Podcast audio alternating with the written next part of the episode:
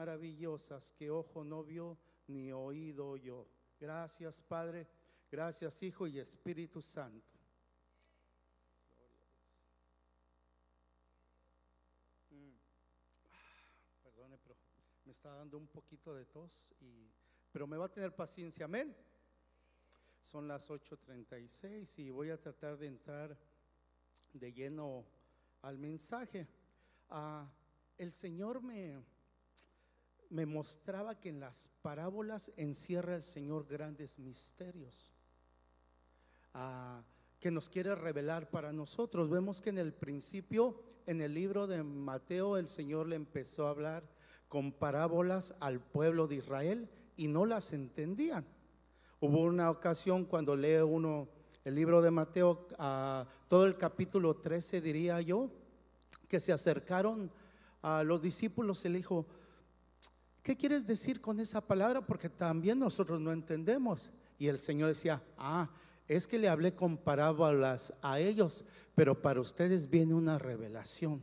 Vienen cosas grandes, vienen cosas maravillosas, porque Dios sabía que iba a levantar un pueblo y ese pueblo está hoy aquí, es usted y soy yo. Por eso hay que darle la gloria al Señor, porque el Señor nos está ah, dando cosas maravillosas que aún el mismo pueblo de Israel no pudo entender. Y mire, ah, estaba tratando de hacer una línea ah, de tiempo con las parábolas y solo este es un pincelazo para luego entrar al mensaje que puso el Señor en mi corazón. Por ejemplo, cuando vemos el ministerio del Señor, a los primeros 100 años tipifica la parábola del sembrador. Sabemos que Jesucristo es la roca y tenía que estar bien establecida la roca, bien establecido el Evangelio. ¿Para qué? Para que funcionara la iglesia. Ah, vemos también en la mezcla de la iglesia ah, imperial, vemos el trigo y la cizaña. Vemos otra de la fe en el desarrollo en la época medieval, está hablando del grano de mostaza. A despertar progresivamente en la reforma en 1517 habla de la levadura. Recuerden, estamos hablando en una línea de tiempo vista por las parábolas. Cuando vamos al avivamiento de la esposa es la perla de gran precio. La perla de gran precio es usted. Cuando vamos a, en el año 2000 estamos hablando de la red barredera. ¿Por qué? Porque es cuando se desarrolló prácticamente el website, el net y el email. Estamos hablando que fueron, empezó el año 2000 con más de 50 millones de personas en las redes sociales. So, nos empezamos a dar cuenta que estas parábolas nos están dando cosas grandes a conocer, en las cuales nosotros tenemos que poner atención, porque el Señor nos va a hablar. Ahí vamos a encontrar grandes secretos que el Señor nos quiere revelar a nosotros. Y el Señor me mandaba el libro de Ezequiel. Si usted va al libro de Ezequiel 24, 24.1. Cuando lo tenga, o si quiere, yo lo puedo leer como usted guste. Amén. Mire, dice Ezequiel 24.1 dice, vino a mí la palabra de Jehová en el año noveno, en el mes décimo, a los diez días del mes, diciendo, ese es el uno. Cuando vemos este año noveno, ah, era la segunda venida del rey Nabucodonosor que había puesto sitio en contra de Israel, en contra de Jerusalén, en contra de Judá. Eh, nueve años atrás, solo para dar un poquito de información, estaba el rey, el rey Joaquín, pero fue quitado por el rey Nabucodonosor y en su lugar puso a su tío, a Sedequías. Pero ah, viendo esta parábola tan tremenda que ahorita lo vamos a ver más adelante y va a empezar a entender usted que es una parábola, yo veo que Dios quitó a, estos reyes. Tuvo que venir un rey de Babilonia para quitar reyes de Israel, reyes de Judá, siendo que tenía que haber una línea de reinado. Ya estaba establecida esa línea por el Señor, pero por su comportamiento, por la idolatría y otras cosas, el Señor permitió que viniera el rey de Babilonia y quitó reyes y puso reyes. Y me llamaba la atención porque en esta línea, en diferentes edades, vemos a Jeremías, vemos a Ezequiel y vemos a Daniel. Y mire lo que dice el libro de Daniel 2.21. Él muda los tiempos y las edades, quita reyes y pone reyes, da la sabiduría a los sabios y la ciencia a los entendidos. ¿Sabe de quién estaba hablando ahí? De nosotros. ¿Cuántos son reyes y sacerdotes en este lugar? Amén. Es usted y soy yo. Mire solo con el primer versículo cómo nos empieza a decir el Señor lo que somos y recordándonos. Porque a veces se le olvida a uno o a veces no lo cree por las condiciones, por el modo de vivir o por el pecado. Vamos a avanzar un poquito. Vamos al 2 y dice, Hijo de hombre, escribe la fecha de este día. El rey de Babilonia puso sitio a Jerusalén este mismo día. Escribe. Ah, yo le preguntaba todavía al Señor, escribe. Claro, nosotros leemos la Biblia, ha quedado plasmado porque es un recordatorio que Dios quiere hacer para nosotros. Acuérdese que en la Biblia aparecen diferentes tiempos, diferentes fechas, diferentes nombres, pero ahí aparecemos nosotros solo con diferentes nombres y diferentes fechas. Amén.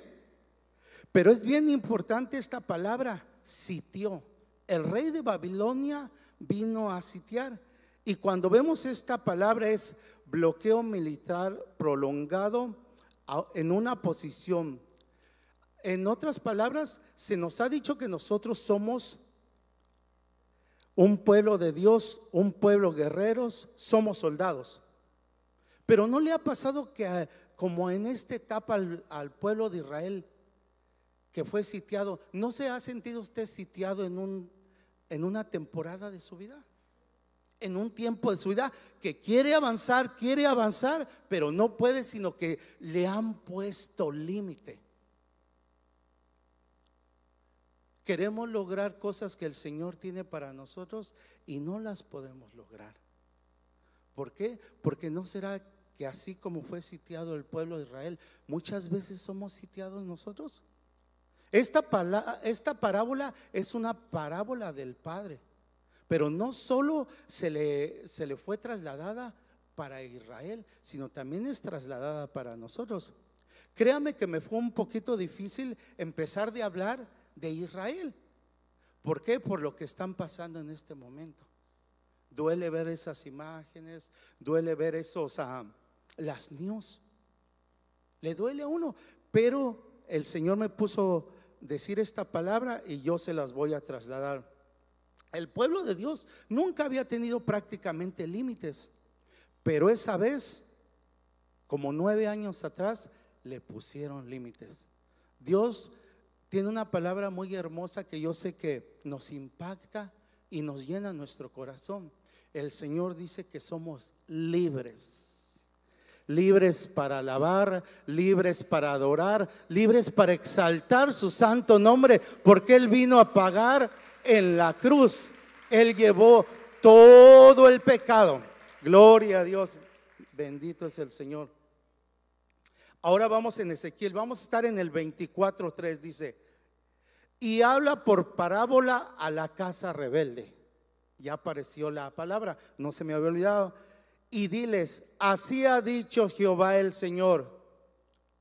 Ah, es bien interesante, ¿verdad? Y qué, Qué chistoso porque ahorita no tenemos cerrada la cocina, ¿verdad? Y esta, esta parábola se refiere un tanto a la cocina que uno se podría decir, ah, aquí la puedo entender más que otras personas que entienden diferentes formas de cómo habla el Señor en otras parábolas. Y mire cómo dice esta parábola, pon una olla, ponla y echa también en ella agua. Pon una olla y pone en ella agua. En un tiempo tan difícil que estaba viviendo Israel, que estaban sitiados por los babilónicos. Y de repente el Señor manda a Ezequiel que escriba y que diga que ponga una olla y que le eche agua. Si lo vemos rápidamente, no, no, no concuerdaría una situación que está pasando el pueblo de Israel con lo que está diciendo el Señor en ese momento. Pero vamos a ver, la palabra ahí que me llamaba mucho la atención es casa. Y habla por parábola a la casa rebelde. Cuando vemos esta palabra casa es palacio, templo, sala. Entonces ahí empecemos a tomar nuestra parte también. Nosotros, nosotros somos templo y morada del Espíritu Santo. Amén. Entonces hay una parte de esta palabra que también es para nosotros. Cuando habla de la palabra rebelde, esta casa rebelde, habla de amargura. No sé si alguno de nosotros haya vivido una amargura en el pasado, esté viviendo una amargura en este momento, o es una amargura que puede seguir con los años. Yo, me preocupo mucho cuando empiezo a leer lo que le pasó a Israel. Porque digo, si esto le pasó al pueblo de Israel, al pueblo escogido que estuvo por muchos años adorándole al Señor, ¿será que no nos puede pasar a nosotros? En mi caso personal, eso me hace temblar a mí. Cuando veo en las escrituras esta agua que le echaron a esta olla es el agua Yayin, agua, aguas vivas, aguas de manantial. Entonces, hoy entiendo que hay un reflejo en esa olla. Esa olla tipifica a Jerusalén, a todo Israel. Y el agua está tipificando que el Señor siempre se preocupó en llevar la palabra a Israel de año en año, de generación en generación, por medio de profetas, por medio de tantos instrumentos que enseñó el Señor. Vamos a avanzar otro poquito. Y para entender un poquito, porque bueno hermano, como que lo que estaba pasando con Israel en una guerra y la olla, como que todavía no lo logro conectar. Mire lo que dice el libro de Ezequiel 11.2, dice, y me dijo, hijo de hombre, estos son los hombres que maquinan perversidad y dan en esta ciudad mal consejo. Eran hombres que el mismo pueblo los oía y los atendía. El 3 dice, los cuales dice, no será tan pronto, edifiquemos casas, esta será la olla y nosotros seremos la carne. Jerusalén, las casas que componen a Jerusalén, el mismo templo de Jerusalén tipificaban la olla y todos los habitantes de Israel tipificaban la carne.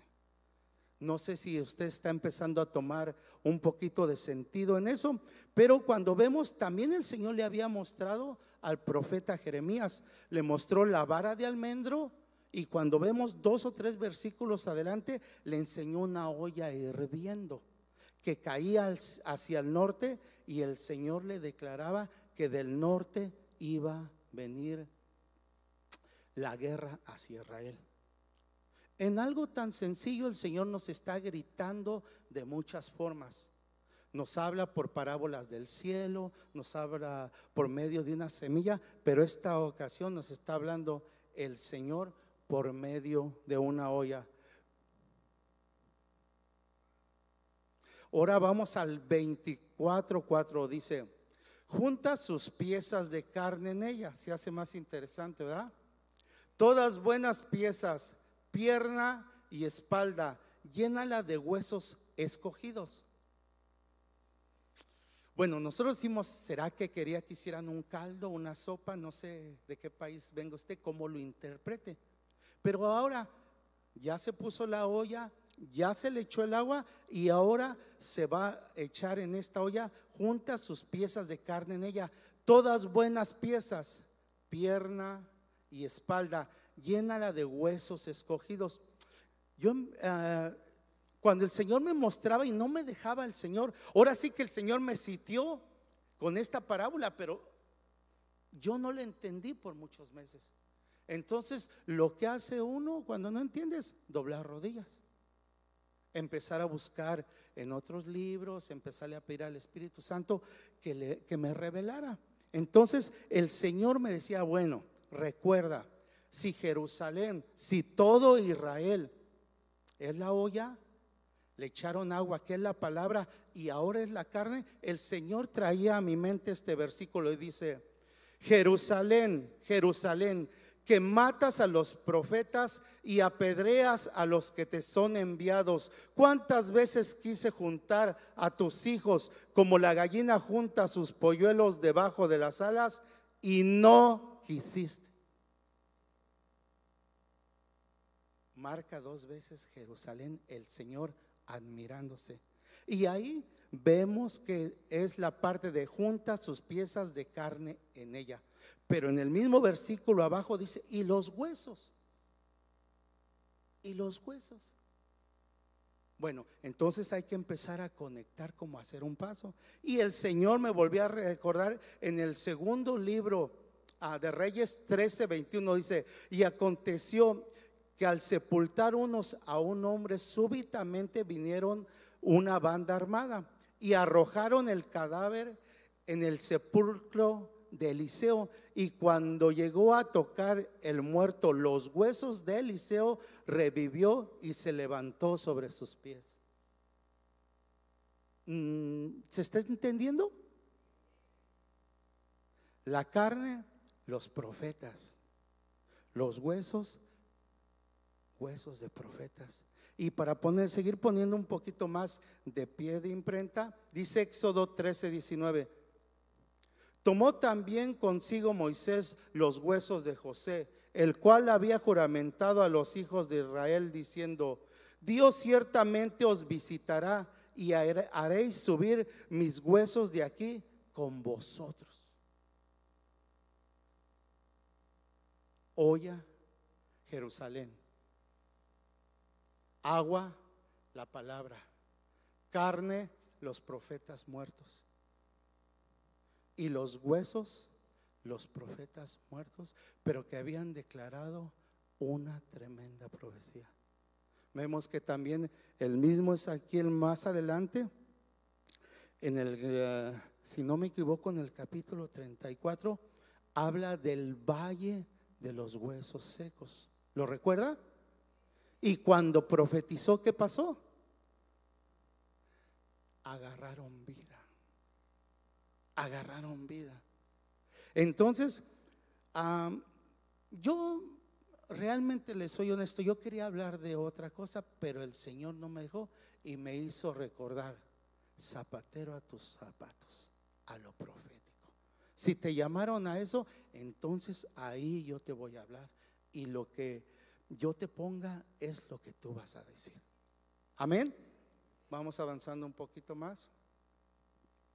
Dice en Ezequiel 24:5, ah,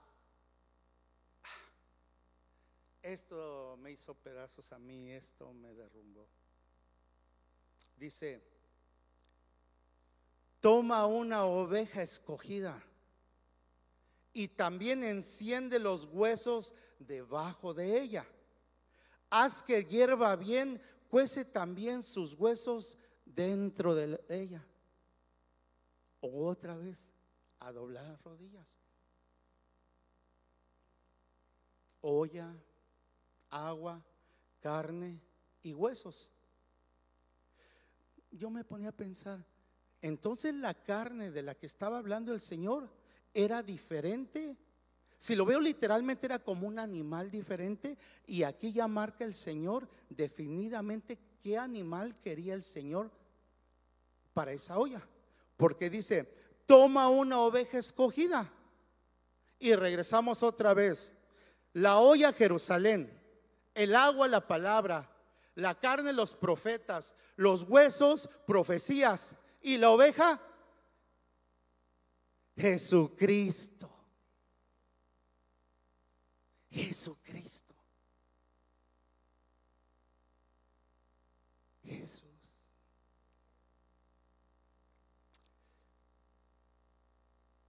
Había una profecía hoy que hablaba que Jesús es el Cordero que quita el pecado del mundo.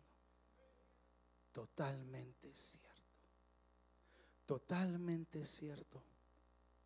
Fueron muchos sacrificios que hizo Israel por muchos años. Pero aquí le decían al profeta, toma una oveja escogida. Hay una oveja diferente, hay un cordero diferente a todos los corderos de atrás. Este cordero iba a transformar todo. Y lo transformó y lo sigue transformando.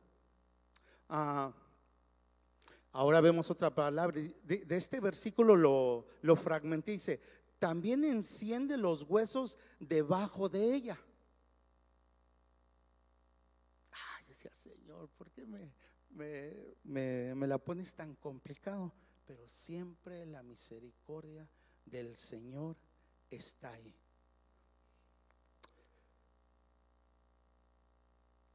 Cuando el Señor había muerto, solo se había hecho la mitad del sacrificio.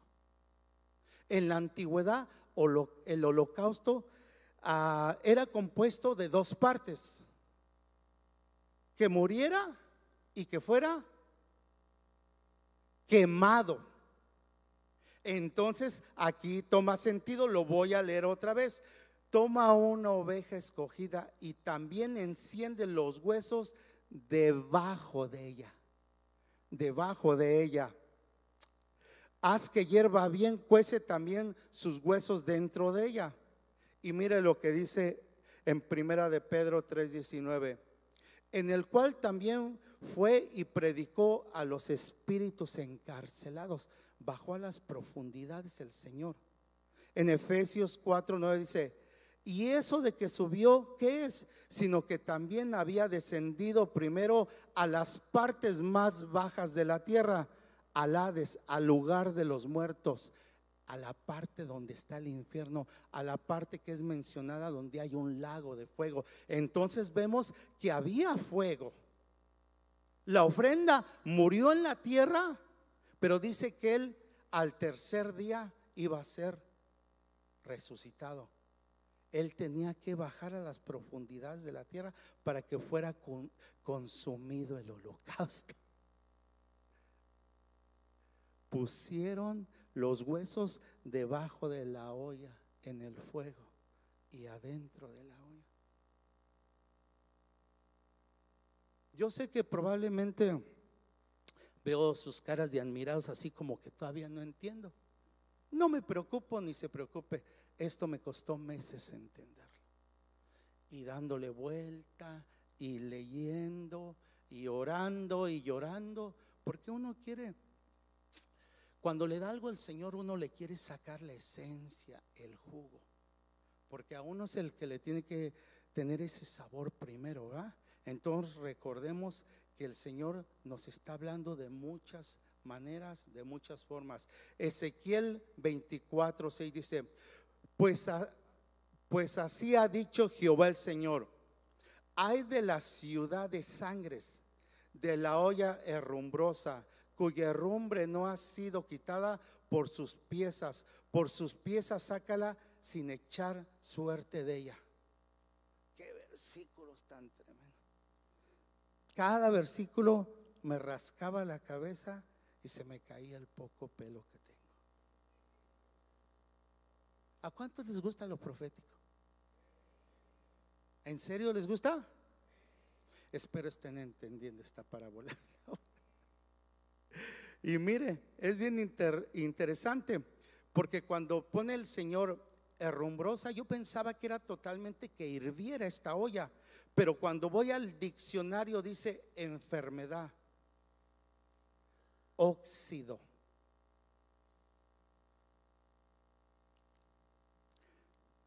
Entonces yo, mi mente llegaba otra vez a tratar de reflexionar y sacarle forma a esta olla. Enfermedad y óxido. Digamos, en la parte donde yo vivo, a veces se me, ah, se me olvida dejar una herramienta afuera y con el sereno y con el tiempo se convierte óxido porque no compro herramientas muy buenas. Pero también veo que mi esposa luego ah, deja unas cositas como una especie de ollitas y no las limpia ella o no las limpio yo y con el sereno y la poca agua que queda empieza a formar un óxido. Entonces me ponía a pensar yo en, mi entendimiento y el Señor me hacía ver que el Señor quiso limpiar siempre a Israel, a Jerusalén, a Judá, a todos esos lugares y ellos no se dejaron, no hicieron nada con la palabra. Por eso la palabra se quedó ahí, la agua se quedó ahí y formó óxido en Jerusalén, porque no la limpiaban ni se movía.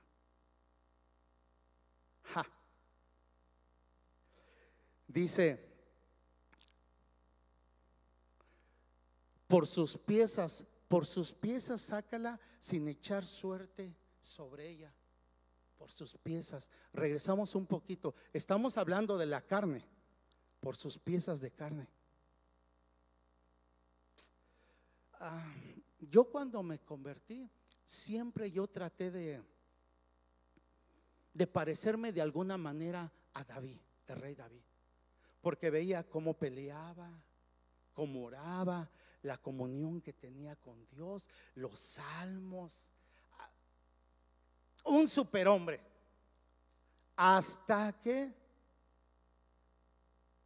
hizo el censo. Hasta que se molestó con el Señor cuando murió su amigo porque tocó el arca del pacto. Hasta que se metió con la esposa de Urias. También, por otro lado, me llamaba mucho la atención el profeta Samuel, Isaías, Elías pero de alguna manera empecé a encontrar algo en ellos a través de las escrituras. Entonces, el Señor está diciendo en esta palabra, por sus piezas sácala sin echar suerte sobre ella. En otras palabras, el Señor al profeta que llamó lo respaldó de una manera u otra, no importando si, si había pecado el profeta o no.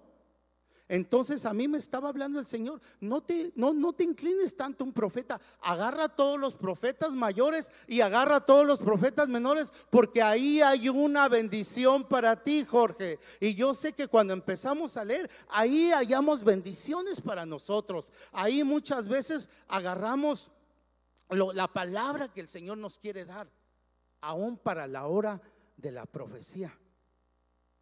Ahora yo preguntaría primeramente a mi persona, ¿cómo está mi olla?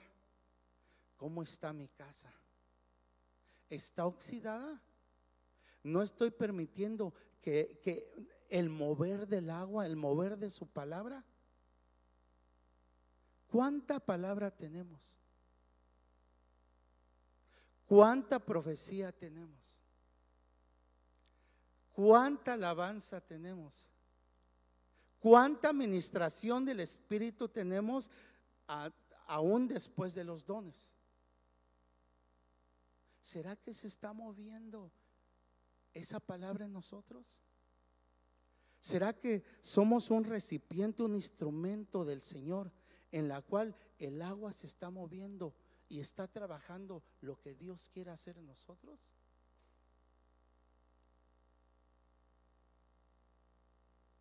¿Cómo estaríamos en el amor? Si no damos amor, es agua estancada y agua que está oxidando tu olla. Y aquí está lo más grave, hermanos. La olla está hablando también de la casa. Si nosotros estamos cometiendo un error en nuestras casas, no tiene idea cuánto anhelo equivocarme en lo que le voy a decir. Va a alcanzar a los que habitan en nuestra casa también. Si nosotros no limpiamos, si nosotros no permitimos que se mueva esa agua, ahorita probablemente estás viendo, o yo estoy viendo que todo está a favor nuestro, que todo nos esté yendo bien. A lo mejor las finanzas, la salud. Usted menciónelo. Yo sé que el Señor le va a traer a su mente algo. Pero no ha visto esos casos cuando ves, dice, pero ¿qué le pasó al hermano? ¿Qué le pasó a la hermana? Si iba tan bien, si estaba tan bien, si cómo lo sabe el Señor, ¿qué le pasó? ¿No será que un día se le olvidó limpiar y dejar mover esa agua en su corazón? Yo creo que esta noche es una noche de reflexionar. Como le vuelvo a repetir, si le pasó eso a Israel, al pueblo escogido, ¿no será que nos puede pasar a nosotros, hermano? Entonces, tengamos cuidado porque se nos va a demandar por todo lo que oigamos, por todo lo que digamos. Se nos está contando, amados hermanos, por lo que yo esté diciendo en este lugar. En este lugar me tocó y aquí, mañana le puede tocar a uno de ustedes. No recibe. A una hermana, a un hermano.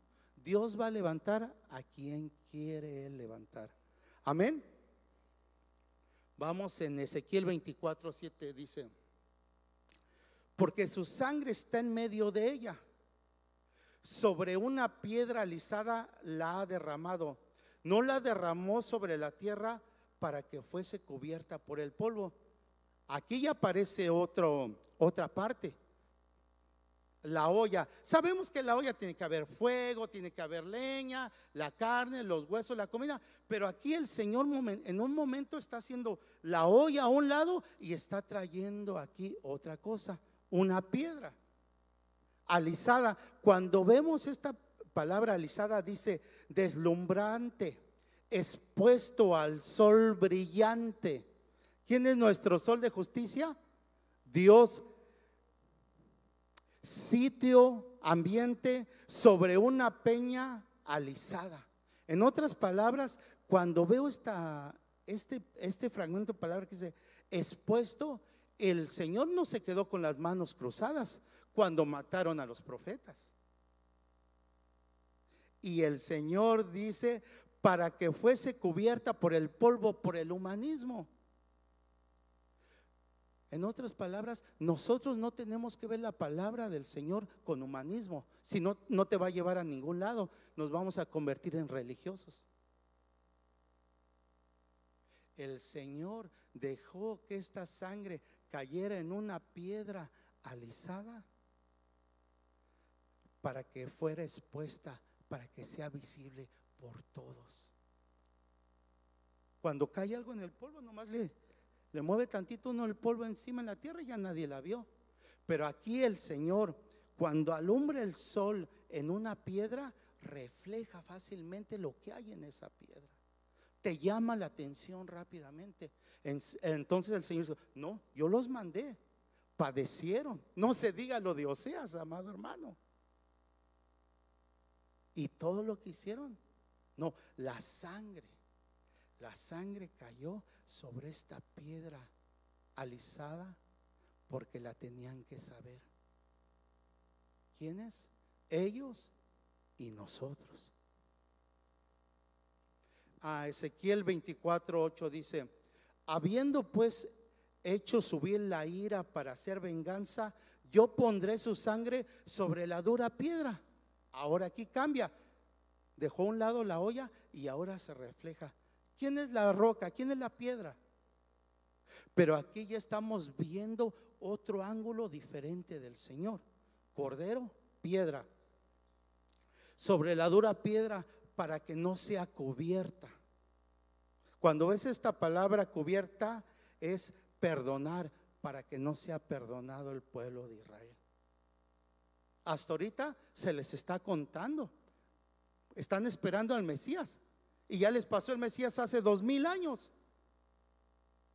Y nosotros lo recibimos como nuestro Señor, como nuestro Salvador. Él pasó un día, Él tocó la puerta y nosotros abrimos, le dijimos, nosotros te reconocemos, Señor. Perdona nuestros pecados. Hay otra profecía que dice que hasta que el pueblo de Israel no diga, bendito el que viene en el nombre del Señor, sus ojos van a seguir quedando velados. Y ahorita, miren, amados hermanos, vemos qué tristeza que un pueblo tan poderoso ahorita ah, van cambiando, ¿verdad? Las cifras de muertos. Hay más de dos mil muertos israelitas. Y me ponía a pensar, donde cayó un misil y se cayó ahí donde había 10 personas, no va a quedar nada. Nadie lo va a poder contar. No queda absolutamente nada en aquellos grandes hoyos que hace un misil. Pero el Señor no le ha perdonado los pecados a ellos. Los romanos lo mataron, pero obedeciendo las palabras de quién? Del pueblo de Israel de su propio pueblo. A Ezequiel 24, 9 dice, por tanto, así ha dicho Jehová el Señor, con signos de admiración ahí, no sé si aparece también así de esa manera en la Biblia que tiene usted en la mano. Hay de la ciudad de sangres, sigue insistiendo el Señor, las sangres, pues también haré yo gran hoguera entonces quiere decir que el pueblo de Israel estaba haciendo una hoguera que ya no era la hoguera del Señor. Entonces el Señor dice, aquí yo voy a hacer otra gran hoguera. Su hoguera era pequeña y la mía va a ser una gran hoguera. Y ahí yo siento que el Señor estaba diciendo, hoy en día para nosotros, yo voy a hacer un nuevo testamento. Ya mi bendición es para ellos. Yo voy a hacer una gran hoguera. Cuando vemos esta palabra gran, dice ser superior, ser más grande. Entonces me fui al libro de Ageo 2.9, dice, la gloria postrera de esta casa será mayor que la primera, ha dicho Jehová de los ejércitos. Y daré paz en este lugar, dice Jehová de los ejércitos, nuestro Señor. ¿Cuántos reciben esa paz? ¿Cuántos reciben ese fuego? El Señor estaba diciendo, ahí viene el Espíritu Santo, ahí viene un pueblo que va a estar en fuego, en una unción jamás conocida, en una unción desconocida aún para el pueblo de Israel.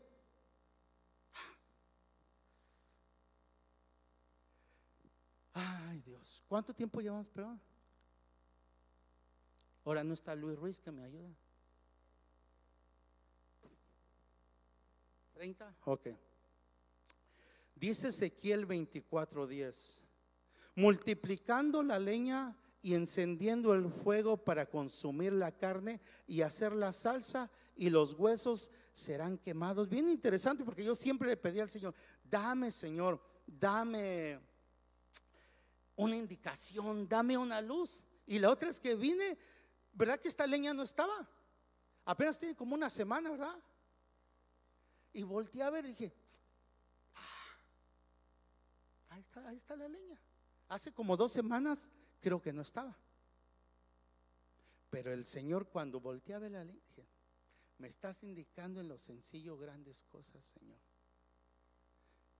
Otra vez lo voy a leer. Multiplicando la leña y encendiendo el fuego para consumir la carne y hacer la salsa y los huesos serán quemados. Yo me ponía yo me preguntaba, ¿para qué quieren una salsa si fue consumida la carne? ¿Para qué quieren una salsa si fueron consumidos los huesos? No tiene ningún sentido. Si lo vemos ah, en lo que es la comida, la cocina, ¿tiene sentido para uno de ustedes? O sea, el Señor siguiendo cambiando los tiempos y haciendo como Él quiere. Entonces, cuando veo esta palabra salsa, es que es ah, los diccionarios de verdad que le cambian a uno el modo de pensar. Dice perfumar, perfumador, perfume, perfumista, preparar y salsa. ¿Qué tiene que ver la salsa, un condimento, con el perfume? En otras palabras, nos está hablando a nosotros también. El Señor va a consumir las obras de la carne hasta llegar al tuétano de los huesos, porque el Señor nos va a cambiar el olor. En otras palabras, el Señor me hacía recordar de Lázaro, cuando le dijeron sus hermanas, Señor, ya hiede, ya tiene días de muerto. El Señor no se fijó en eso, sino el Señor hizo una declaración, Lázaro, sal fuera. ¿Y qué parecido? ¿No será que así nos habló el Señor también? Jorge, sal fuera. ¿Saben por qué? Porque yo estaba muerto en mis delitos y pecados. Olía mal. Pero ahora cuando el Señor me llamó y me trajo a sus pies y me trajo a su presencia, cambia el olor. Hay un perfume diferente en nosotros. Nos ha cambiado el perfume el Señor. Ahora usted tiene una fragancia agradable. Inclusive hace, no me acuerdo si como dos o tres semanas, por lo regular me siento en aquella parte y mi esposa me decía, bueno, este no es un día de Santa Cena, ¿por qué huele a vino? Otro día olía como una fragancia de flores. Y yo cerraba mis ojos y decía, yo sé que tú estás pasando aquí, Señor que tú me sigues cambiando, me sigues transformando, sigues haciendo tu obra redentora en mí. Tú estás aquí, Señor. Yo te puedo sentir, Padre. Y yo sé que en este momento está aquí. Pero ¿será que el Señor está haciendo... Ah, ¿Qué hueles, Jorge? ¿Qué olor tendré para Él? Si estoy pecando, si estoy haciendo las obras de la carne, no creo que el olor sea muy agradable. Pero si nos estamos cuidando, si nos estamos guardando, si estamos haciendo su palabra, imagínate que el Señor pase donde está sentado y te apruebe. Si el Señor dice que cuando se hacía el holocausto, Él venía y olía y era agradable para Él, ahora sí a nosotros si de nosotros pudiera salir ese aroma, esa fragancia agradable. Yo creo que el Señor lo hacemos que permanezca más tiempo que nosotros con nosotros. Porque muchas veces sentimos tanto la presencia del Señor, pero se desvanece en un momento. Pero yo creo si nos estamos guardando, si nos estamos conservando para el Señor, Él va a hacer la obra. Amén. Ah, en el libro de Ezequiel 24:11, aquí sí se me hizo también un tanto complicado, pero lo hice en una, dos, tres, cuatro, en cinco fracciones. Y dice la primera parte, asentando después la olla vacía sobre las brasas. O sea que, como yo me imagino es, y lo veía porque mamá luego me decía, Jorge, ve y pon a ah, leña para que no se enfríe lo que se, lo que se estaba cociendo. Entonces, la olla está como de alguna manera como volando y está, bueno, agarrada a lo mejor con un metal o con unos palos y están las brasas, está la leña, están las flamas, está el fuego, pero aquí es quitada de donde está colgada la olla y la ponen directamente al fuego. Es como yo lo entiendo. Asentando después la olla vacía sobre sus brasas. Y yo dije, Señor, ¿qué quieres decir en esto? Y el Señor me decía, es que ahora voy a tener una comunión directa con ustedes.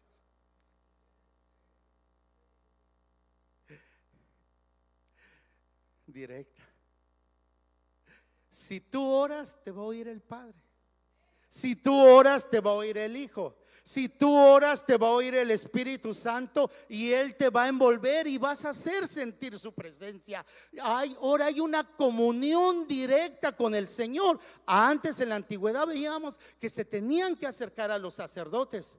Hoy nuestro sumo sacerdote es el Señor Jesucristo. Y nadie llega al Padre si no es por el Hijo. Y el Hijo habita en nosotros. Él está en nosotros. Él está en nuestro corazón y en todo nuestro ser. Hay una comunión directa. La otra parte dice, para que se caldee. Y esta palabra, como a veces no la usa mucho, es calentar, celo, concebir, enfurecer, procrear Pero esta palabra de ah, celo me llamó la atención, porque aún el rey David decía, cuando veía que gente no, que no conocía al Señor, decía, por poco mi pie resbala al ver cómo tú, oh Jehová, estabas prosperando, estabas haciendo cosas grandes con otros.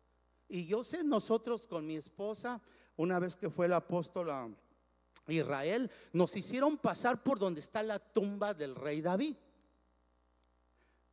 Digamos que estaba la tumba aquí y nos ponían en una línea y hacían caminar a los hombres por la derecha y a las mujeres por la izquierda pero estaban como venerando, como adorando a Israel. Vemos que había muchas mesitas y nos pasaban en medio de rabinos y de gente que estaba estudiando la palabra y gente que estaba orando y por grandes librerías que tenían ahí. Muchos nos veían y se nos quedaban viendo con una mirada muy fea. Otros que les daba una, una risa. Otros que unos, uno podía hasta, ¿cómo le dijera? Discernir sus pensamientos como decir, sentí cuando yo pasé como que decían, ¿y estos tontos? Pero cuando recorrí aquel lugar y ya salí, me puse a pensar, ¿cómo esta gente, cómo este pueblo de Israel van miles, miles de personas al día y pasan por este lugar y ellos no se ponen a pensar por un momento, ¿no será que ellos no son los equivocados, sino nosotros somos los equivocados. Uno, una de las mayores entradas de dinero a Israel, ¿saben qué es el turismo? Millones de personas que van a Israel. Yo me atrevería a decir que es el país turísticamente número uno. Tan solo en la parte que estuvimos, que era aproximadamente como unas un cuarto de milla cuadrada, había como 25 hoteles y estaban esperando afuera como 400 bases. ¿Cuánto dinero? Estuvimos una semana y, cuánto vimos. Y también nos cobraron la entrada en ciertos lugares. Pero bueno, amados hermanos, dice otra parte del mismo 24:11 dice, "Y se queme su fondo." Cuando vi esta palabra fondo significa bronce, cadena, cobre. Se quemen las cadenas. ¿Te ha quitado el Señor una cadena a ti? A mí me ha quitado muchas.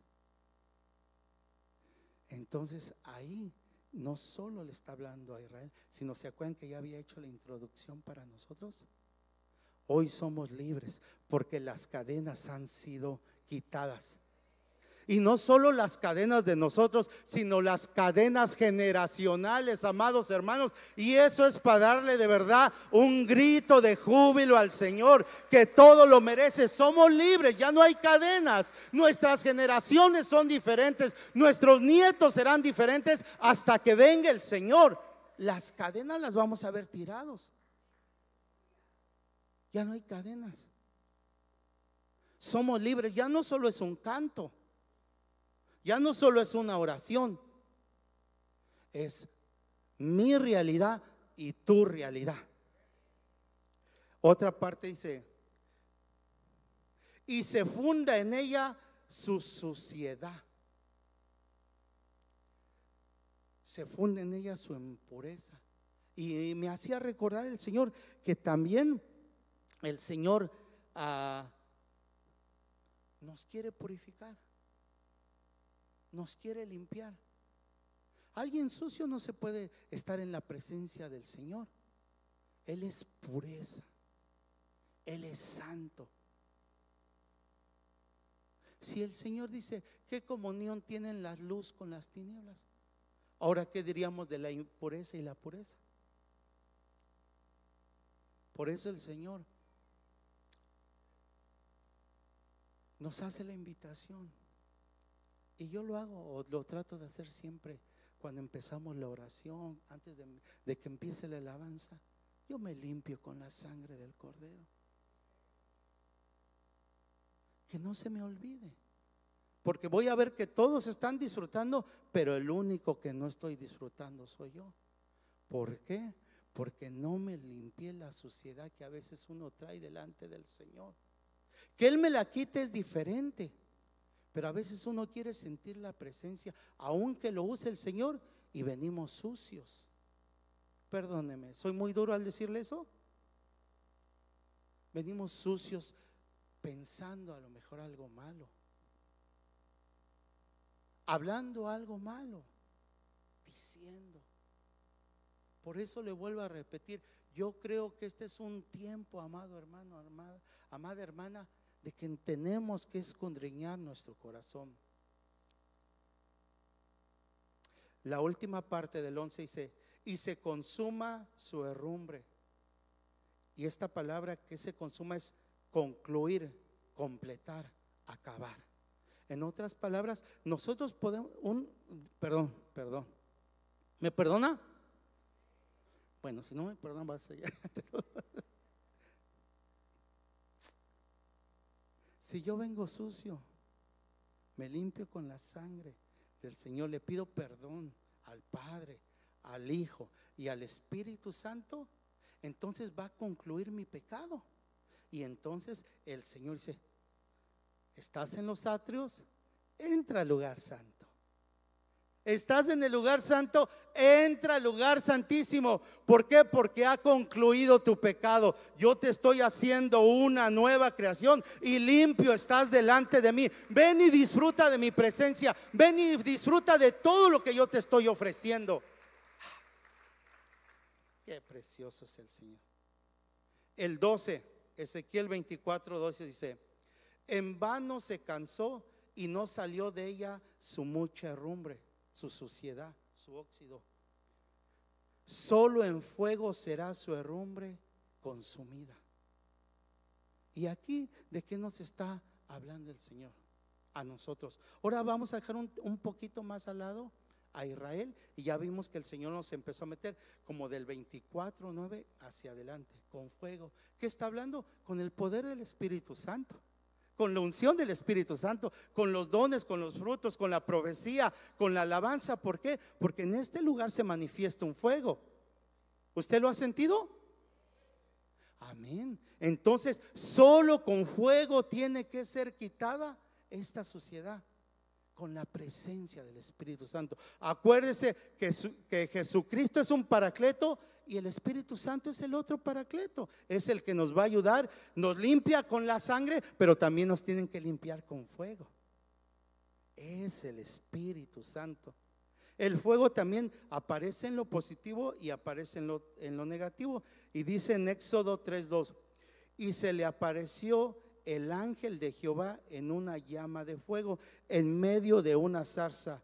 Y él miró y vio que la zarza ardía en fuego y la zarza no se consumía. Este es el fuego que yo quiero tener. No quiero que haya un fuego extraño en mi vida. Porque si yo permito un fuego extraño, entonces sí puede consumir las pocas cosas buenas que yo estoy haciendo. Pero si ando en el fuego de Dios, voy a permanecer como permaneció esta salsa. Salsa, salsa, ya me quedé con la salsa. No estoy hablando eso del baile, no, no, no, reprendo esas cosas. Hay un coro que dice, soy malo para cantar, no voy a cantar. Parece que, y no he sido consumido, porque es mucha mi pero es por tu misericordia, por tu misericordia. Ah, bendito el Señor. Ya solo faltan dos. El 13. ¿Y el 13 qué tipifica? Rebelión. Dice, en tu inmunda lujuria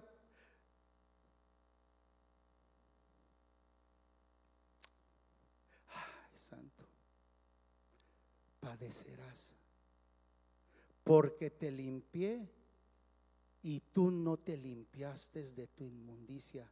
Nunca más te limpiarás hasta que yo sacie mi ira sobre ti. ¿Cuántas veces no nos ha limpiado el Señor?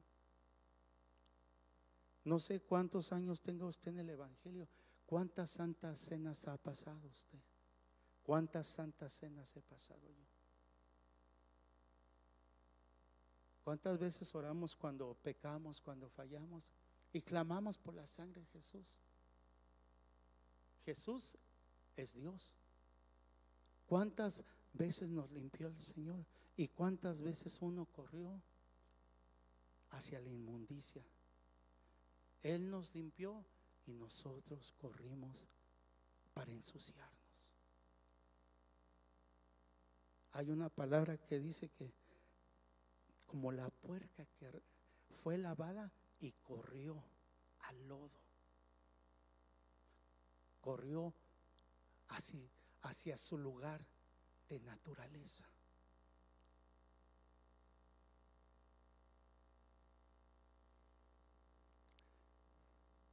Después de todo lo que hemos oído, de todo lo que hemos pasado, de todo lo que hemos hecho, de los dones y los frutos que tenemos, 18 extraordinarios dones y 12 preciosos frutos.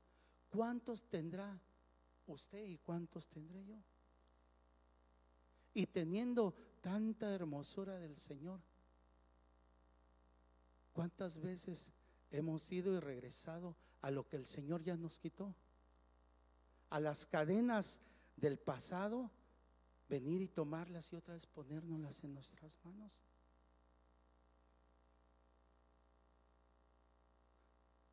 No es justo. No está bien que el Señor nos limpió